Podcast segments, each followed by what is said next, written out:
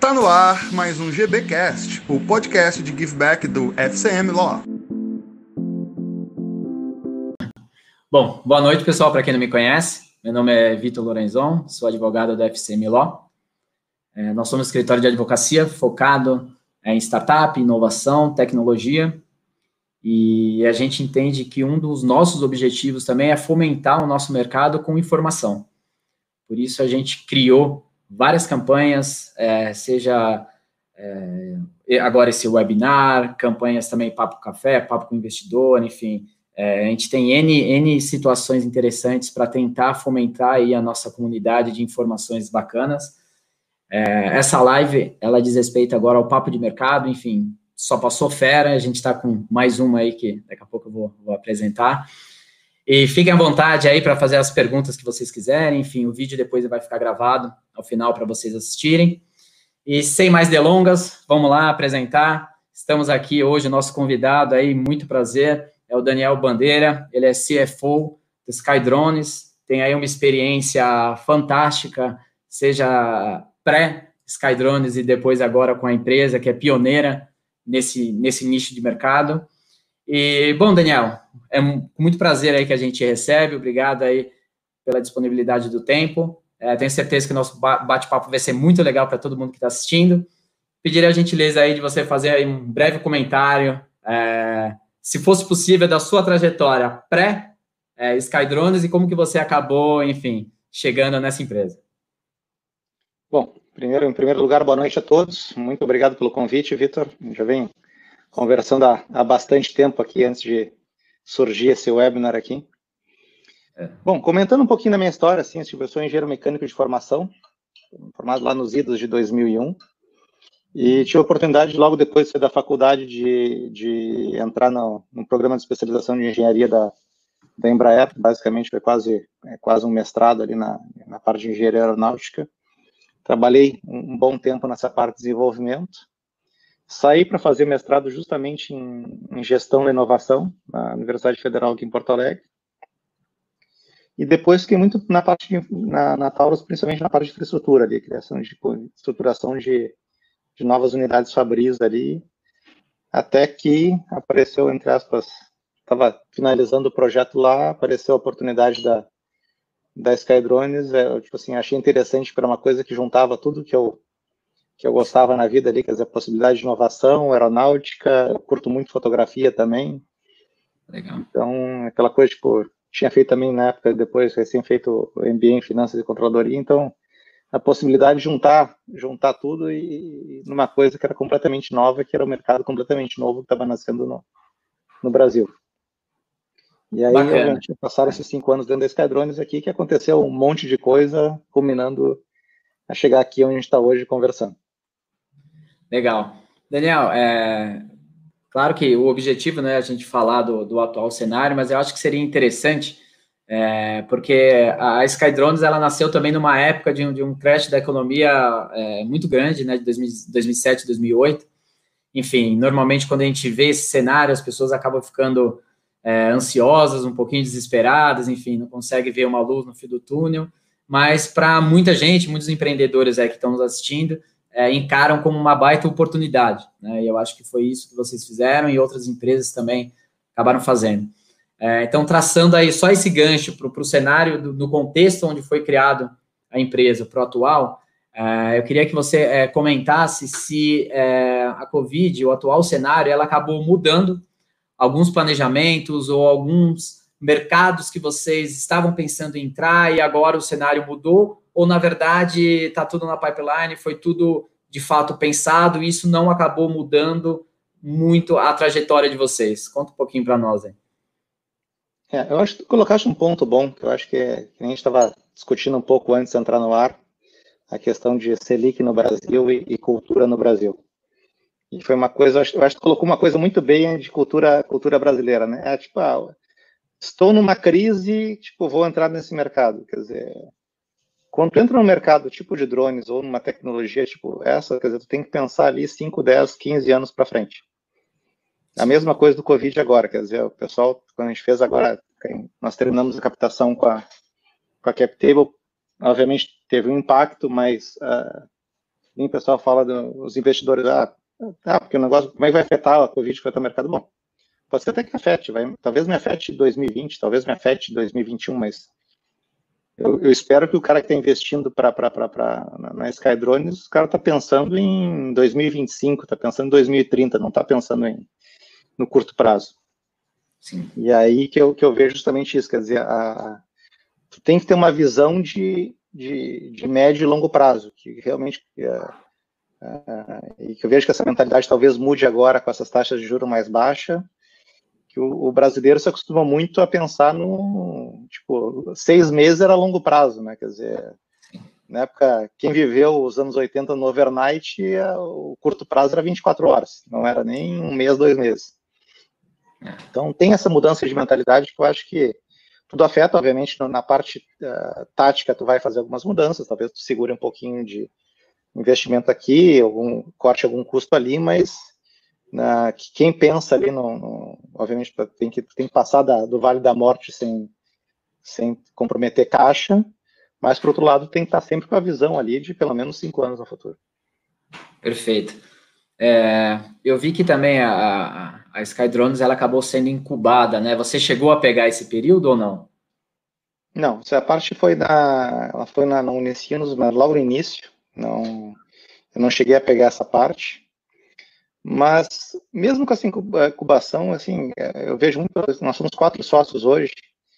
E uma coisa que a gente sempre fala, que a gente, a gente continua errando muito, né? obviamente que ninguém deixa de errar e aprender com, com os erros, mas o, o, os quatro sócios têm um, digamos assim, uma certa bagagem, um, um certo background, tipo assim, de, nem eu falei, eu trabalhei na, na Embraer na Taurus, eu tenho sócios que ficaram na, tempo na GCO e FCC, o outro na, na, na Elbit e, e, e agora mais uh, recentemente na Coester. O único é o UF que, tipo assim, sempre foi mais empreendedor, assim, sempre teve, teve tivemos sempre empresas próprias ali, mas quer dizer, é, é bem multicultural, cada um com suas habilidades específicas, e todo mundo já tem um, uma certa vivência que já, já apanhou um pouco, então, quer dizer, ninguém é novato de achar que tudo é mar de rosa e sabe um pouquinho lidar. Bom, legal, até aproveitando aí o seu gancho, até um pouquinho de cultura, queria que você falasse, então, é, rapidamente, é, sobre dois aspectos, né, que aqui o mercado brasileiro ele ainda é, é muito incipiente, ele está começando a, a, aprender a lidar com isso, que é justamente esse ponto que você colocou, que é do insucesso e da eventual quebra, que às vezes isso daí é, você aprende muito, é, é, inspirador, enfim, normalmente grandes empresas aí já quebraram, ou CEOs, enfim, os sócios, muitas vezes até chegar num negócio de fato mais maturado. Queria que você contasse como que é, um, essa cultura de inovação dentro da empresa, como que vocês lidam é, é, com isso em relação a todos os processos também internos? Como que é a comunicação da área de, de inovação? Hoje em dia, enfim, tem muito head de inovação, né? E às vezes ele não consegue implementar certos projetos porque, enfim, ah, não acaba tendo aí uma comunicação com todos os entes, diremos assim, todo o núcleo interno da empresa. Então, eu queria que você comentasse como que é essa pegada da inovação dentro da Skydrones e como que é essa e como que você lida pessoalmente com o insucesso de algum projeto, enfim, ou com o fracasso de algum empreendimento? É, eu, uh, quando eu coloco o ponto, que eu acho que é, que é crítico, assim, uh, nem eu falo assim, que a gente aprendeu assim, a gente não, obviamente não, não chegamos a quebrar, que estamos aqui até hoje, desde 2010, eu acho que só, só o fato de ter passado por um, um impeachment, Copa do Mundo, greve de caminhoneiros, Covid, e, e, aí, e, continu, e continuar aqui já é um, é um bom sinal que pelo menos alguma, alguma coisa certa a gente fez. A resiliência aí é forte. É, eu posso até parafrasear aquela, aquele livro do uh, I'm Dr. Ozzy, do Ozzy Osbourne, né? Quer dizer, tipo, se, se eu tô vivo até hoje, porque alguma coisa eu uhum. entendo de medicina, porque... Com certeza. Mas, uh, mas justamente por causa disso, quer dizer, tipo, a Skydrones basicamente não, é, não, não tem uma área de P&D, porque obviamente a gente é P&D, né? Quer dizer, quando é uma startup, tudo na empresa é, é perder. O que tem que balancear é justamente isso, quer dizer, eu tenho que não perder o bonde da tecnologia, eu tenho que investir ao máximo, ao mesmo tempo que eu tenho que ter o outro lado, que é proteger caixa, para não morrer, que nem eu falo assim, no, no Vale da Morte ali, quando tu está investindo ainda e, e tu não consegue sair do outro lado por falta de, de caixa. E aí voltamos à questão da, da questão do custo de capital no Brasil. Mas, uh, e tem, acho que até o Rafael começou, comentou agora a questão de regulação, também tem as questões é, legais fiscais, né, que é, da ANAC e da Anatel, né? Mais para frente a gente dá uma, uma pincelada nessa, nessas a questões. ANAC, Anatel e MAPA, né? Amanhã nós temos uma reunião Sim. com o Ministério da Agricultura, justamente porque tem, tem a questão de drones de quando a gente trabalha muito drones de pulverização, de como é que o Ministério da Agricultura está enxergando os drones de pulverização no, no, no, no mercado. Até Isso é aproveitando o gancho, trabalho... é, para quem é, não teve oportunidade ainda de conhecer a empresa, só para a gente poder dar uma, uma, uma, contextualizada também, antes da gente aprofundar para as questões regulatórias, enfim.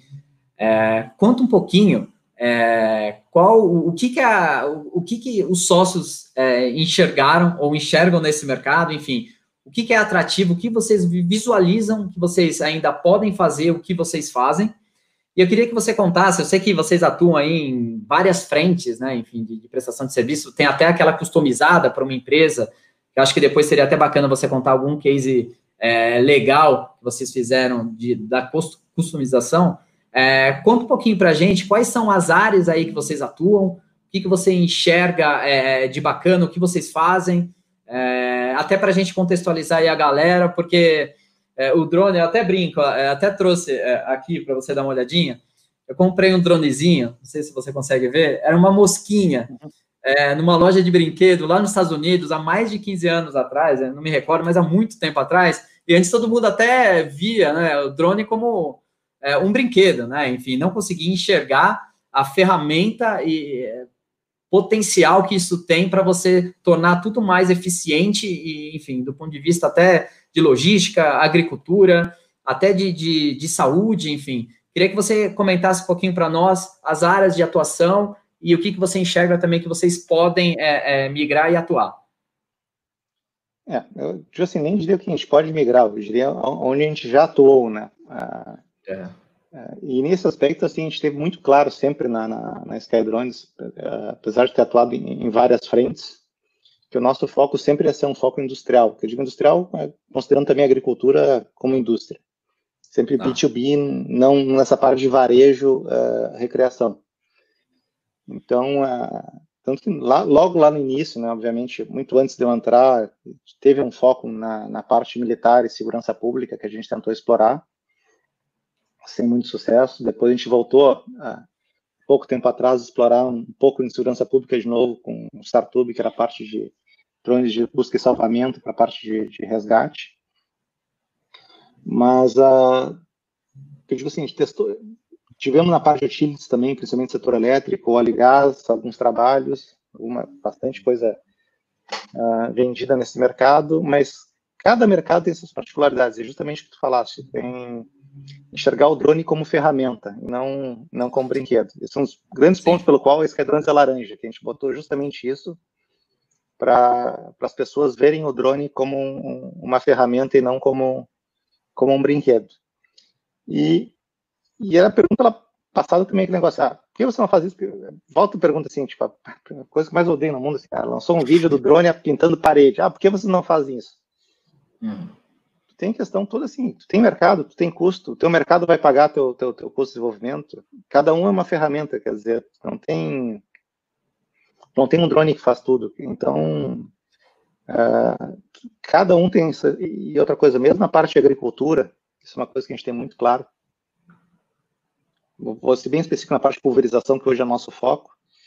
Tu tem aplicações onde tu é tecnicamente viável, tem coisas, lugares onde tu não pode usar drone, tem lugares que tu pode usar drone, porém ele é tecnicamente, mas não é financeiramente viável, e tem lugares que ele é tecnicamente e financeiramente viável.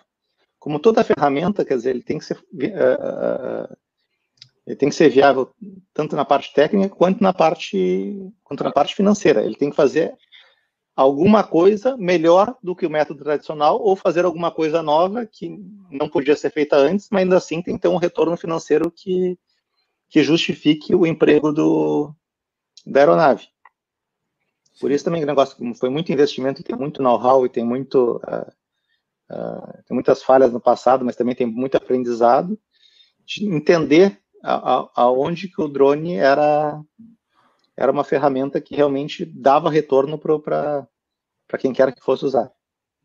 E, e hoje a gente, e, a gente focou nesse mercado porque a gente enxerga que isso aqui é o, é o entre aspas, é o, a, da curva de, de, capacidade de investimento nossa, da capacidade de, de, de retorno, seria onde a gente se posicionaria melhor.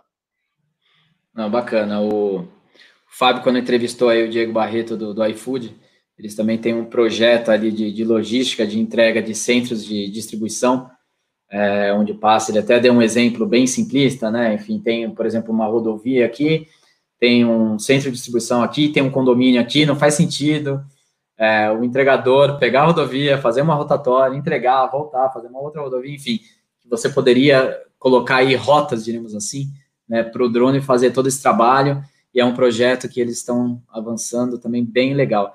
É, não sei se você participou desse outro projeto que eu vi, acho que foi até na CNN, não me recordo, é, relacionado até essa questão da pulverização com a Covid. Eu acho que vocês fizeram alguma coisa em Porto Alegre. Você participou disso? Enfim, você, pode eu, comentar eu alguma coisa para nós? Fomos nós que fizemos e a, a, repórter na época foi a Bruna Osterman, na CNN. Que legal. O que, qual foi esse projeto? Conta um pouquinho para nós.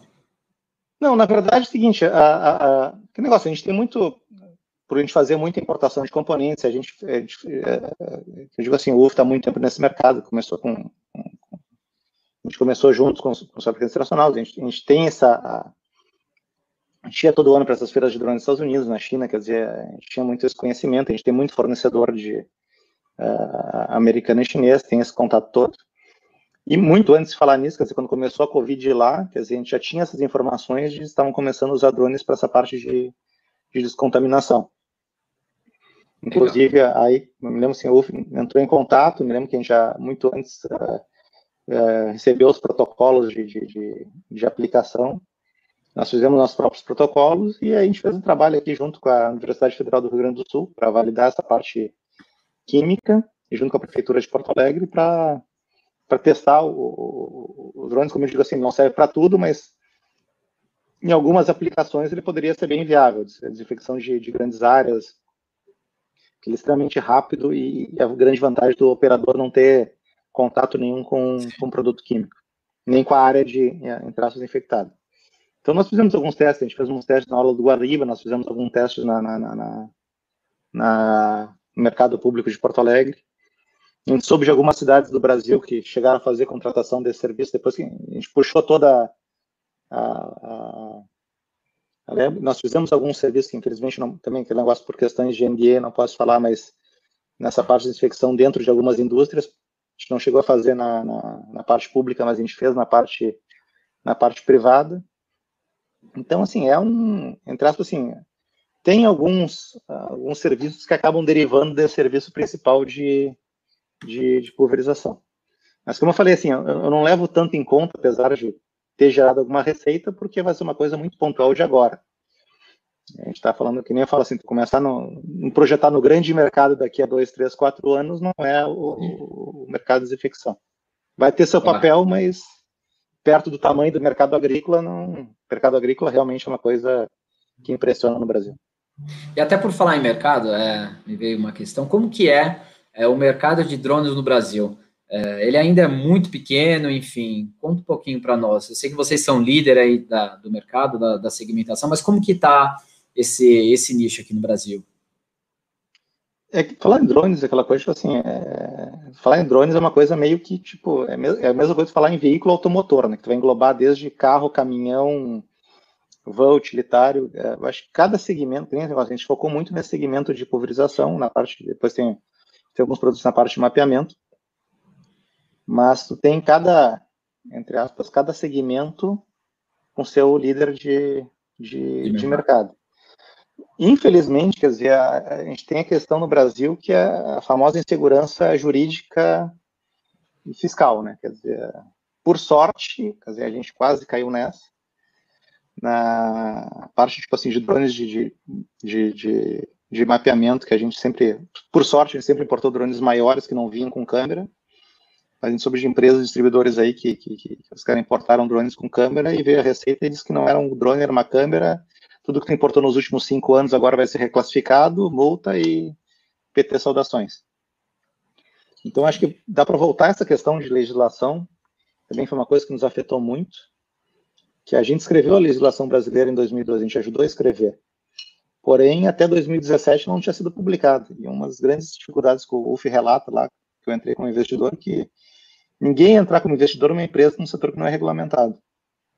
E, e, e, sempre teve isso no Brasil, quer dizer, a, indústria está sempre na frente, meio que puxando a, a legislação e, e, a, e, a, resposta, vocês estão dessa área, dessa área jurídica, isso acaba criando um risco que é a insegurança eh, jurídica e insegurança fiscal. Então, além de ter medo, ter certeza do mercado, tu tem certeza do, do governo, né? Então, isso é uma coisa que, que preocupa também o investidor investidor que vai investir no Brasil, é, essa questão da, dessa, dessa insegurança. Até aproveitando o gancho, a pergunta do, do Rafael, é, conta um pouquinho para nós aí como, primeiro, é, se existe alguma pessoa ou algum núcleo interno da empresa que faz essa ponte com os órgãos reguladores, é, numa espécie de, de lobby, você até comentou aqui que vocês ajudaram a, a construção, enfim, é, isso daí a gente vê muito em mercados disruptivos, né, onde sempre a legislação ela vai estar a reboque da tecnologia e do mercado, então você tem que ir criando essa cultura, ensinar, ajudar a, a criar isso daí a, a duas mãos para você ter um mercado mais seguro, como você comentou. É, então, se, primeira pergunta, se tem algum profissional específico dessa área ou não? E a segunda pergunta é como que é, é essa relação com a ANAC, com a Anatel, é, enfim, os processos são, é, são muito longos, enfim, são, é muito exigente, você tem aí uma barreira de entrada relativamente grande. Conta um pouquinho para nós é, como que funciona, de modo bem resumido, claro. É, acho assim, com a Anatel a coisa realmente foi mais. Uh, uh, eu digo assim, depois de saiu a legislação, tá, ficou uma coisa bem mais, mais tranquila, pelo menos nos drones nos classe 3 até 25 quilos. Então, porque agora, tipo assim, um drone, até as regras estão bem definidas ali, até. Assim, a regra não é muito boa para a gente, entre aspas, porque negócio, como tem essa defasagem, uh, a mesma regra que vale para um drone que está voando em, em a, a, a 400 pés de altura, 120 metros, está valendo para o meu drone de pulverização que está voando a 5 metros em cima da plantação.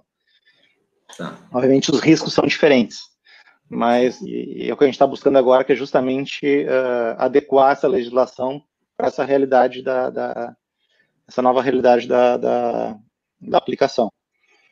Mas a questão da Anatel ficou, assim, Anatel, o problema da Anatel, que eu digo assim, complicou foi aquela vez com aquela certificação pessoal, né, que tu pode importar um drone e aí tu paga 200 pila e aí tu acaba certificando ele por conta própria, que é aquele negócio, tá meio que, que, que, balizou o mercado marrom, né? Que é, isso é. e essa questão de tributação meio que balizou o mercado marrom na parte de, principalmente drones menores de, de uso recreativo. Mas, a, a, como eu falei assim, ela, ela não uh, espelha muito bem o drone de, de, de, de pulverização, mas a, acho que a, a legislação da ANAC atende relativamente bem, essa parte dos classe 3. E, que eu digo assim, a gente espera que eles contemplem agora uma, uma, uma exceção para o drone de pulverização. E o que a gente está aguardando agora, que também está se mexendo, é essa questão da legislação do, do mapa ali. Quer dizer, basicamente quem faz esse contato somos nós, os sócios, porque tem precisa de um pessoal um pouquinho mais sênior para tratar desse assunto. E, obviamente, não, não, não, não é só nós dos drones os únicos interessados, né? Também, tipo assim, tem representantes também na, na, Uh, e não é questão de lobby ali, porque, tipo assim, uh, tem representantes da Sky, nossos da, da, da Skydrones, tem representantes de empresas de agroquímicos. Por quê? Porque é interessante, eu acho que o mapa fez uma, um movimento legal, que é começar a construir legislação junto com o mercado, para não vir uma coisa top-down que muitas vezes não reflete a, a realidade. Então, eles têm nos consultado muito, obviamente tem a, a, as partes que são, a gente não, não vai fazer uma legislação para a indústria, mas eles têm ouvido muito a parte de indústria, principalmente indústria de químicos e de aeronaves, para montar esse, a experiência nossa para montar essa, essa nova legislação. Vamos ver, vamos esperar sair agora, daqui a pouco deve estar saindo a consulta pública, tomara que saia logo para para a gente ter logo uma, uma coisa, tipo assim, que nem eu falo assim, é, o pior de tudo é insegurança jurídica, né, para as empresas Sim. poderem, especialmente empresas maiores, poderem investir. O, e até aproveitando aqui o gancho, o Eduardo fez uma pergunta falando se existe algum movimento é, universal para regulamentar é, esses planos de voo dos drones, como se fosse uma lei geral de proteção de dados, enfim, se existe algum movimento é, mais abrangente é, que visa regulamentar o mercado, ou ainda é muito é, regionalizado isso daí? É, se for ver, assim, a gente entrar, quando fala que a gente escreveu a legislação em 2012, a gente já pegou como base a legislação australiana que já existia alguma coisa, então, é, nesse mercado aeronáutico, nada se cria do zero, na verdade, uma legislação normalmente ela é baseada na outra, elas têm suas particularidades, mas elas têm muito mais em comum, digamos, do que do que do que divergências. Tanto que tu pega, se tu for ler o, a, o, os termos utilizados no, no, no, no, na norma do, do DCE, ela, ela, usa os mesmos termos da ANAC que usa os mesmos termos do FAA. Tanto que uhum. os termos estão em inglês, as siglas estão em inglês justamente para padronizar a, ah, e outra coisa também, negócio quando, quando na de Embraer também, a gente fazia certificação aqui, mas a certificação no Brasil também seguia muito o FAR americano, se, se, seguia o JA europeu. Obviamente, às vezes tu tem algumas algumas detalhes regionais ali que tem que ser ajustados, mas digamos assim, no, no o, o, core ali ele, ele, é muito ele é muito similar. Entendi.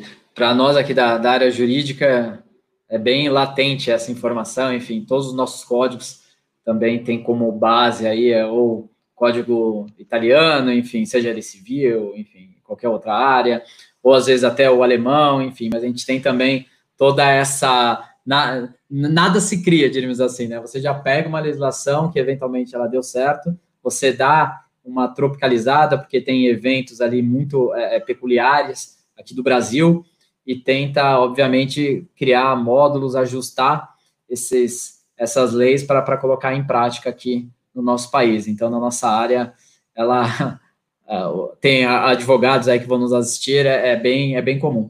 Até aproveitando esse gancho, eu não sei também, Daniel, se você tem essa, essa vivência é, com é, a parte jurídica.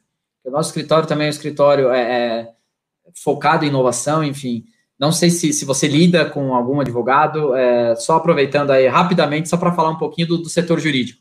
Como que é esse diálogo com, com os advogados? Você vê também alguma mudança ou, é, ou você, enfim, está um pouquinho de lado dessa questão, enfim, e é uma, são outras pessoas que acabam lidando mais diretamente com o setor jurídico. Conta um pouquinho aí como é a experiência de vocês com, com o corpo jurídico.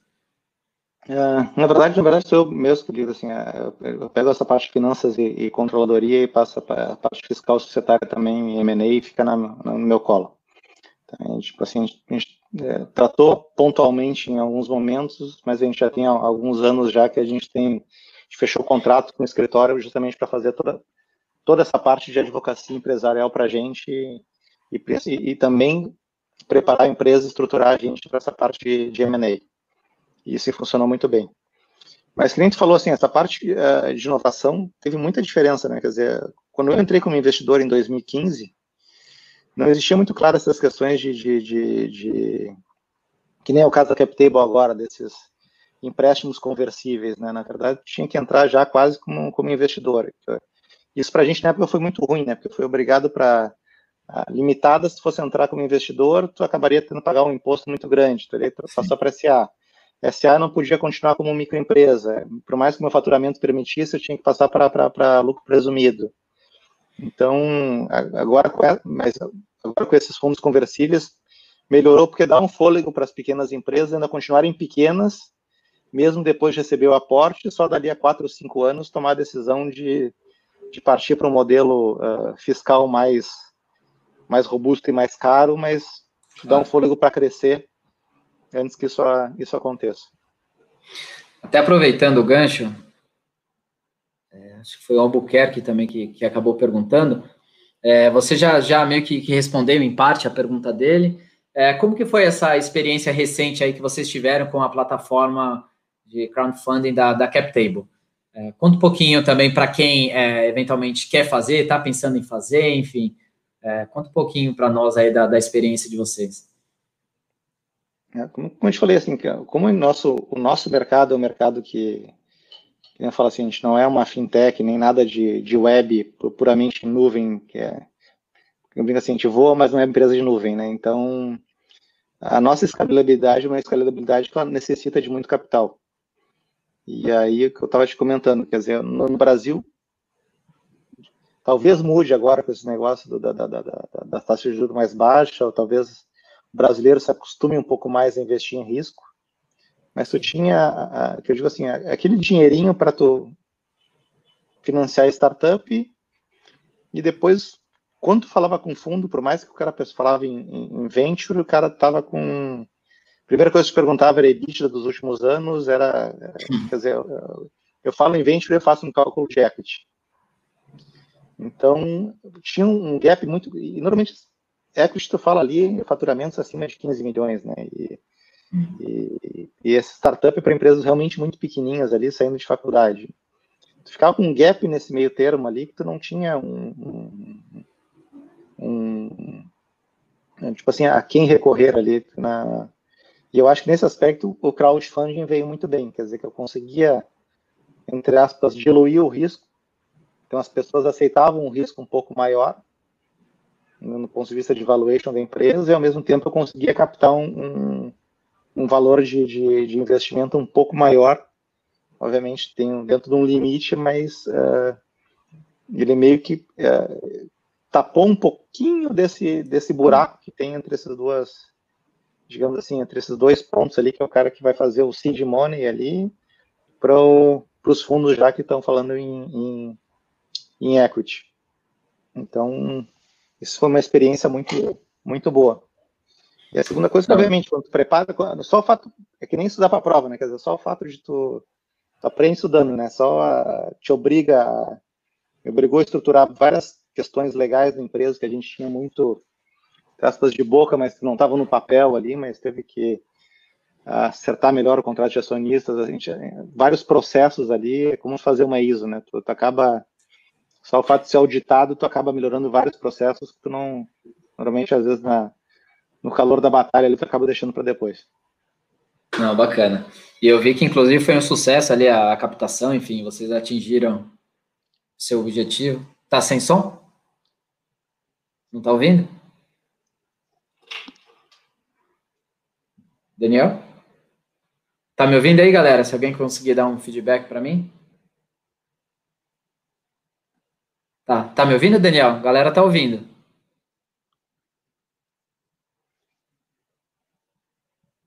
Tá ouvindo, Daniel, ou não? Será que acabou a bateria do seu fone?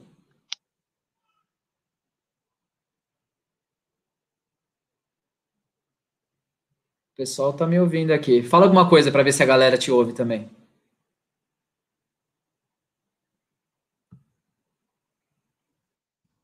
Vê se está funcionando agora, que não sei porque. Ah, agora tá. É alguma coisa no Bluetooth, que bateria, bateria se. Tem. Fone normalmente não, não me deixa na mão. Não, tranquilo. É, bom, eu estava só comentando que, enfim, foi um sucesso aí, parabéns. É, não é fácil captar investimento, seja ele o valor que seja, ainda mais nesse atual contexto, enfim. É, como você falou, é uma questão de cultura, né? O brasileiro ele vai ter que é, ficar um pouquinho menos avesso ao risco, né? Normalmente todo mundo aí tem a cultura de deixar dinheiro na poupança, mas enfim, poupança ela é engolida, ainda mais agora, não, não faz sentido. Aproveitando aqui a pergunta, tem uma pergunta do, do Fábio. É, ele colocou aqui, ó, como vocês lidam com a cultura de testes e riscos é, versus a proteção do patrimônio do, dos drones?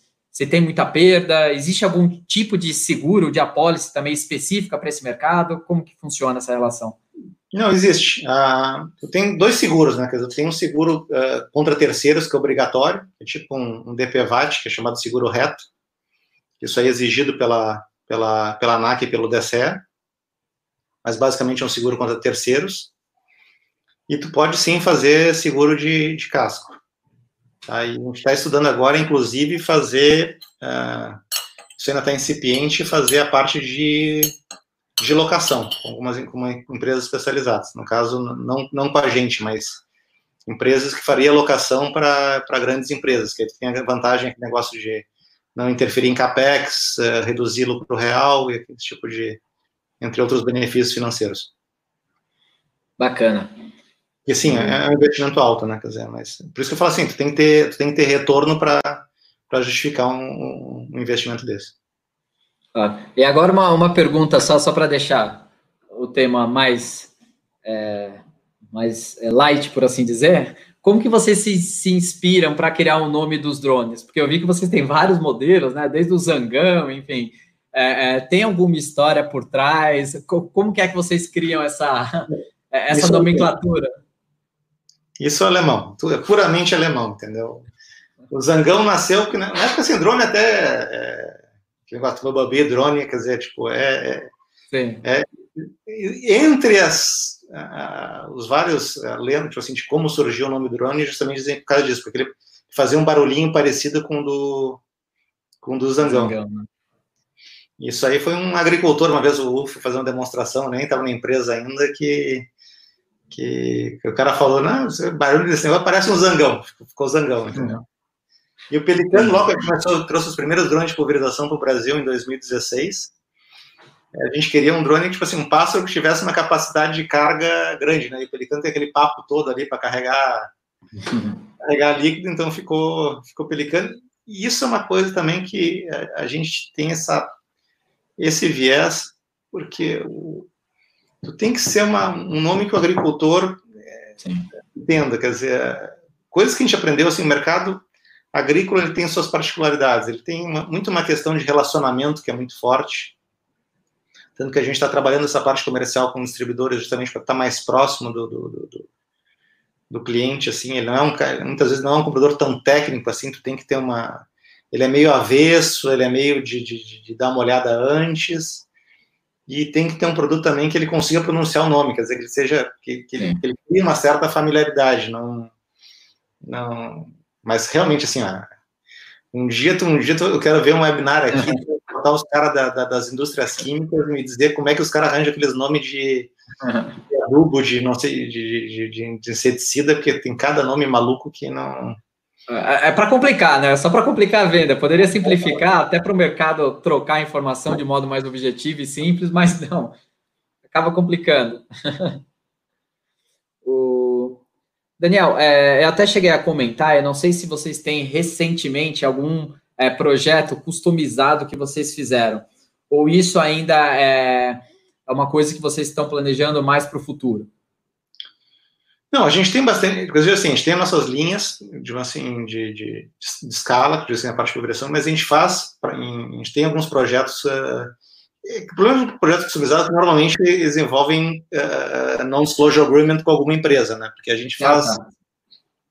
mas a gente faz muito desenvolvimento uh, uh, tailor-made, né, quer dizer, o cara, eu quero um drone especificamente para fazer essa função, o mais recente aqui, a gente está terminando um software de um, de uma empresa que está desenvolvendo, é uma empresa basicamente de radares, a gente fez toda a parte da plataforma para eles colocarem um, um radar, um, um radar bem interessante, radar de três bandas para drone, e o foco, obviamente, deles, o core business deles é, é, é o radar, então um negócio, assim, ele, conhece, ele consegue penetrar no solo e, várias características do solo, ele consegue ver a densidade do solo, consegue fazer mapeamento de superfície, mas para fazer isso, ele tinha que fazer todo um plano de voo específico. Então, tipo assim, a gente teve que desenvolver todo um software para o drone executar a missão de modo que o radar conseguisse coletar as informações necessárias para fazer essa execução. Então, tipo assim, tem. É, no passado, a gente fez alguns projetos específicos para o projeto Digital Farming da Bayer. Infelizmente, não foi para frente quando a, a, o Digital Farming foi vendido para a BAF. Né, nessa, nessa troca se perdeu. Nós fizemos na época também o Sartub lá, que era justamente para essa parte de busca e resgate dos bombeiros também, infelizmente. Que todos os bombeiros adoraram, foi um sucesso que ninguém comprou, né? Aquele negócio. É, é que está relacionado à boia, aquele lá que é, o drone vai, você puxa o guincho, sai uma bola, é sensacional a ideia. É. Então tem, tem vários outros projetos, tem algumas coisas que estão no nosso pipeline na parte de, de, de transmissão de energia elétrica, principalmente a parte de, de, A gente vê uma demanda muito grande nessa parte de cabos, são projetos que podem ser derivados da parte de pulverização. Uh, então, assim, a gente, tem, a gente tem muita coisa nessa parte customizada, justamente por esse know-how e esse muito forte que a gente tem na parte de, de software de planejamento e controle de voo. Uma curiosidade minha, é, as peças que compõem o drone, elas são feitas, fabricadas aqui no Brasil ou não? A, a gente está na. O, o drone de mapeamento, por exemplo, ele é quase todo feito no Brasil, certo? Alguma parte de eletrônica. O, o, o de pulverização, a gente ainda traz muita coisa de fora, principalmente questões de escala. Entre aspas, não é. Eu poderia tranquilamente, não tem. Tem muita peça que é commodity ali, que é, é, é alumínio usinado, é fibra de carbono, tubo, chapa, uh, material que é rotomoldado, não tem. Eu poderia tranquilamente fabricar no Brasil, eu não fabrico ainda porque eu não tenho uh, escala. No momento que eu tiver escala, provavelmente eu vou fabricar aqui até para questões de, de, de, financiamento e, e, e, outros detalhes, mas, uh, mas assim, é aquela coisa, tipo assim, não tem, infelizmente, assim, tipo, no mercado chinês que vendeu 20 mil drones, então, mas apesar de um tanque de, um, um exemplo plástico, assim, um tanque de plástico ali que é nada mais que qualquer soprador aqui de, de umas duas, três empresas em Gravataí, Cachoeirinha, que poderia fazer, mas eu não vou fazer 30 tanques, 40 tanques, né? Quer dizer, tipo, no momento que eu tiver que fazer, eu tenho que fazer centenas de unidades, pagar um mod, não, por enquanto não se justifica. Legal. É, mais uma pergunta aqui do Gabriel. É, ele está perguntando se vocês têm planos de expandir para fora do Brasil. Creio eu que vocês já, já fizeram isso, mas você conta um pouquinho para nós também essa, essa experiência. E quais as vantagens e desvantagens competitivas de uma empresa no Brasil nessa área? É, voltando à questão do, do a, expansão, sim, está nos planos principalmente aqui no, no, no Cone Sul, aqui América Latina. Nós já fizemos alguns trabalhos na Guatemala, fizemos alguns trabalhos no Paraguai, já teve drone exportado para o Uruguai, já tivemos na Argentina. De novo, a questão de escala. Quer dizer, para eu conseguir fazer exportação, eu já tenho que começar a importar peça em regime de drawback aí talvez não vale a pena fabricar no Brasil, vale a pena importar, montar aqui, mas aí para eu ter uma área de regime de drawback eu já tenho que ter segregação, tem todas umas regras especiais que justamente eu tenho que ter escala de novo para justificar, mas com certeza assim, eu tendo, eu tendo escala aqui dentro, partir para o mercado, principalmente aqui de Argentina, Uruguai, Paraguai e América Central, teria toda a lógica, inclusive Estados Unidos teria toda a lógica do mundo, né? Teria mas, assim, pelo tamanho do mercado nacional, a, a, lógica seria eu ganhar corpo e ganhar escala ainda dentro do Brasil, que tem, tem muito potencial para. Tem muito para explorar ainda antes de, de, começar a explorar os países vizinhos. Ele até é, aproveitou o gancho aqui e falou se a Covid-19 abrir espaço para a fabricação local em detrimento dos do chineses, ou isso daí acabou não tendo esse... Não, não, é a Covid que, que, que, que ela, porque a Covid basicamente ela, ela, afetou um pouco a logística no início, mas agora está relativamente se normalizando. A gente não tem tanta peça chinesa assim, as peças chinesas são mais commodity, mas eu vejo muito mais a questão da fabricação local, um ponto de vista de questão só de questão de custo no momento que tiver escala suficiente do que propriamente por causa da, da, da Covid, não é? Tipo assim, o pessoal pontua muito a Covid porque é assunto da moda, mas uh, a Covid é uma questão que começou em, em março e, com todo respeito, a gente espera que março do ano que vem não esteja mais aqui. Quer dizer, ela vai afetar o 2020, mas tentar no, no timeline da empresa, assim, vai ser um, um glitchzinho no, no, no gráfico. Bacana. Eu vi também, é, dei uma, uma pesquisada, é, os softwares que vocês utilizam de, de alta precisão, eu vi que foi desenvolvido por pessoas do setor aeronáutico, né? Queria que você contasse aí como que é esse mix, como que é formado aí o time de vocês, porque eu vi que todo mundo aí, ou, tem muita gente é, é, pesada que veio de setores aí gigantes e está é, inovando, né? Pegando todo esse conhecimento de mercados, é, vamos por assim dizer, mais conservadores, mais consolidados e utilizando aí na empresa? É, na verdade, não é só do mercado, na verdade, o, nem falou, o drone é uma ferramenta que ele vai atuar em algum setor. Então, tem que ter um know-how, tanto o know-how da, da, da, ferramenta, quanto o know-how de aplicação do, do setor. Então, a gente tem que ter esse feedback também do pessoal de, de operação. Isso que eu acho que é um, que é um diferencial de produto muito grande. Quando eu falo astronáutica, tipo assim, eu vim da Embraer, o, trabalhei no, também na área militar lá, o meu sócio Carlos também trabalhou um tempo anterior na, na, na área eletrônica, que depois virou Elbit, na, parte do, na época do AMX, também na parte eletrônica. O UF, apesar de ver dessa parte de automação de curtume, mas é piloto também, então tem noção de, de, de basicamente toda essa parte de, de, de engenheiro mecânico. Então, obviamente, todo mundo já tem uma bagagem aeronáutica por trás. Né? Então, e, e, todo mundo, assim, o pessoal é ou velejador ou dizer, voo de parapente também, então o pessoal gosta de, de kite, vela e, e afins. Legal. Tem essa relação com, com, com, com, o vento e com a água, mas essa questão é justamente qualquer empresa de inovação, vai pegar qualquer literatura de inovação, quer dizer, eu sou muito adepto da parte de recursos, né, quer dizer, eu falo que é, tu montar uma inovação é tu montar um Lego, né? Muitas vezes tu vai ter ali, talvez vai ter ali 90% das peças, talvez tenha que desenvolver uh, uh, 10% das peças porque a tecnologia não existe, mas tem peças que vai pegar de outros vai pegar de outros lugares. E obviamente eu trago muito, que nem tu, tu não, não, cria nada do zero, né? Na verdade, tipo assim, nem a legislação. A legislação trouxe elementos da, da, da cultura aeronáutica para para os drones, a parte de pulverização trouxe elementos dos postais, trouxe elementos da aviação agrícola, tanto que a gente é membro do, desde 2016 do Sindicato de Aviação Agrícola, justamente, a gente aprendeu muito com eles e eles com a gente. É, é, essa troca realmente de trazer pessoal de universidade para dentro da empresa também fazer trabalho de pós-graduação dentro da empresa e vice-versa, tu tem que ter tu criar esse, esse, esse ambiente é uma coisa que é, que é importante no, essa questão, por isso os clusters são muito importantes nessa parte de inovação, ah. né? Essa parte de comunicação. Bacana. Daniel, a gente está partindo aí para o final da nossa live. A gente sempre tem aí o costume, a praxe, é, do convidado nos indicar aí um livro, é, ou pode ser o último livro, ou um livro que você considera o livro, enfim, que acabou virando aí a chave para algumas questões. Então, livro, e a gente também é, acaba perguntando uma fonte de informação. Se você tem algum website, algum influencer, algum, algum canal do YouTube, enfim, que você costuma também ler com uma certa recorrência para ficar antenado.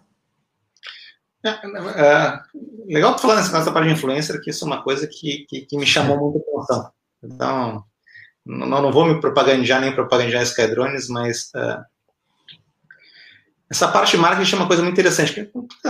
startup está muito bombardeado aquele negócio, tipo assim, para fazer publicação em revista, em livro, em livro, desculpa, revista e ir para feira e, e, isso é uma das coisas que tem que tomar muito cuidado ali, porque é um, é um sumidouro de dinheiro de caixa e muitas vezes não, não tem o resultado desejado.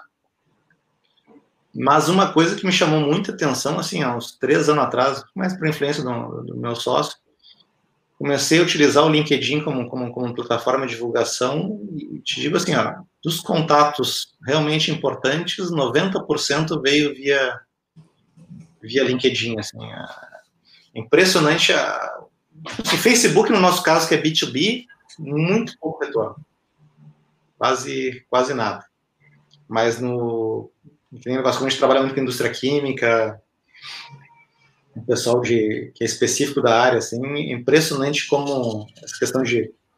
E que negócio, como a vantagem, como o drone também tem essa questão de chamar muita, muita atenção por novidade, é impressionante, assim, tipo, ah, comecei a botar videozinho, como é que operava, como é que não operava, o que a gente estava fazendo, e, e, e impressionante o, o, retorno que deu, tanto de, de negócio quanto de parceria, parceria comercial. Então, Show. Assim, tipo assim, eu, e desses canais, assim, tipo assim, não tem nada a ver com drone, assim, mas um que eu, que eu gosto muito ali na, na de assistir no YouTube chama Wendover Productions, que é um. Basicamente, o que eles fazem, tipo, é perguntas idiotas, assim, tipo, economia de, de, de, de, de linhas aéreas, como é que funciona, entendeu? Por quê, o porquê da classe executiva, o tamanho de cada uma, como é que funciona o break-even do voo, por que às vezes aí tem uma comparação de trem versus avião, como é que a economia e aí o cara puxa bem a, a, os fundamentos ali para entender um pouquinho de quando é, quando é que um modal é interessante, quando é que outro modal é interessante, ou como é que funciona a regra da náutica, ou por que, que as coisas são como são. É, para quem sabe um pouquinho de inglês, ele é, ele é bem interessante. E tu falaste de livro, assim, quer dizer, um pouco antigo, quer dizer, foi quando eu terminei meu mestrado em 2006, mas acho que o, o livro principal que, que norteou meu mestrado em inovação acho que era Managing Innovation do, do Tid Besant. Porque eu sou muito, principalmente, essa parte de recurso ali, que ele, ele foca muito, tipo assim, essa parte de recurso que tu tem que ter, esses vínculos com, com agentes externos para a inovação, os vínculos com mercados, os vínculos com fornecedores.